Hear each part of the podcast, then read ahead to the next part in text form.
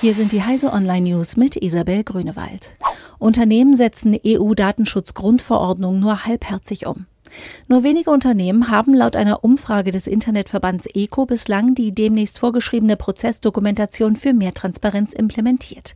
Ab dem 25. Mai gelten unter anderem neue Regeln für das E-Mail-Marketing. Wer Werbemails verschicken will, muss eine nachweisbare Einwilligung jedes einzelnen Adressaten vorweisen können. Lediglich 10 Prozent der Unternehmen haben laut der Umfrage ihre Prozesse bereits angepasst. Welche neuen Rechte Nutzer dank des Gesetzes künftig haben, um ihre Daten bei Unternehmen anzufordern oder zu löschen, finden Sie in der aktuellen CT. GreenTech erwirtschaftet 15 Prozent des Bruttoinlandsprodukts. Umweltstandards, die Energiewende und das hohe Bewusstsein der Unternehmen für Energie- und Rohstoffeffizienz sorgen nach Meinung des Bundesumweltministeriums hierzulande für eine hohe Nachfrage nach spezieller Technik. Der Anteil der Greentech-Branche am Bruttoinlandsprodukt lag 2016 bei 15 Prozent.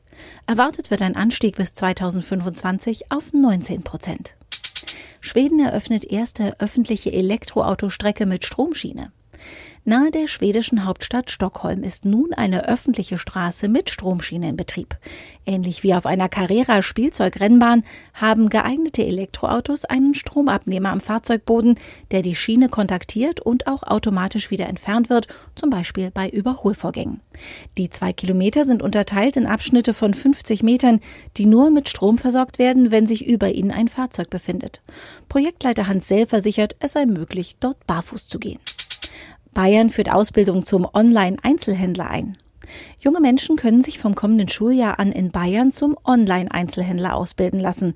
Kaufmann bzw. Kauffrau im E-Commerce heißt das Ausbildungsangebot, das an acht Berufsschulen zur Verfügung stehen soll. Auf dem Stundenplan stehen etwa die Gestaltung eines Online-Shops sowie die Bearbeitung von Retouren und Stornierungen. Drei Jahre dauert die duale Ausbildung, ein bestimmter Schulabschluss ist nicht vorausgesetzt. Diese und alle weiteren aktuellen Nachrichten finden Sie auf heise.de.